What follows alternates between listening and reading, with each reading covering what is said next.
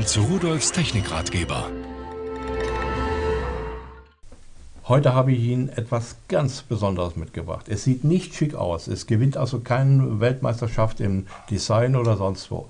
Aber dennoch, äh, es ist etwas ganz Besonderes. Von VR Radio, das DOR 100.RX. Warum? Nun, es ist einmal ein UKW-Empfänger, okay, nichts Besonderes, aber es ist auch ein DAB-Empfänger, ein DAB Plus-Empfänger, also Digitalradio.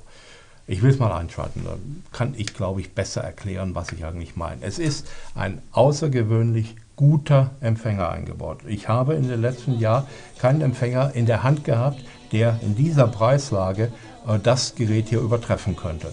Wir haben also jetzt, er hat einen Scan schon gemacht, das geht blitzschnell und er findet alle Sender, auch wenn sie schwächer sind, die im Paket ausgestrahlt werden.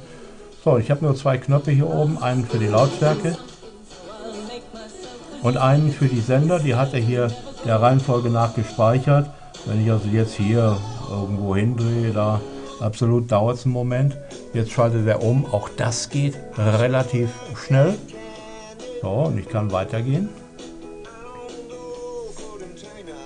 So, und so könnte ich jetzt meine ganzen Sender auch hier wählen. Ich habe keinen Speicher. Es ist also ein bisschen puristisch nur von der technischen Seite her eben ein Spitzengerät. Aber das steht jetzt hier so ganz allein rum und hier liegt ein Netzteil, ich mache mal ein bisschen leiser, ein Netzteil und ein USB-Kabel zum Anschluss. Ja, es läuft auf Batterie. Im Moment habe ich da einfach Batterien drin, damit kann ich es mit rausnehmen. Es ist ein Outdoor-Radio, ist auch robust aufgebaut von der Sache her, aber ich kann es zu Hause natürlich auch am Stromnetz betreiben. Das ist eine schöne Sache, auch wenn die Leistungsaufnahme äh, nicht sehr hoch ist. Es läuft auch eine ganze Menge Stunden einfach nur mit Batterien. Die Bedienung ist übersichtlich. Der Aus- und Einschalter, den muss man übrigens länger drücken, drei Sekunden etwa, damit es sich einschaltet. Aus geht es schneller. Reset hat eine Sonderfunktion. Wenn man den länger drückt, kommt man in verschiedene Menüs.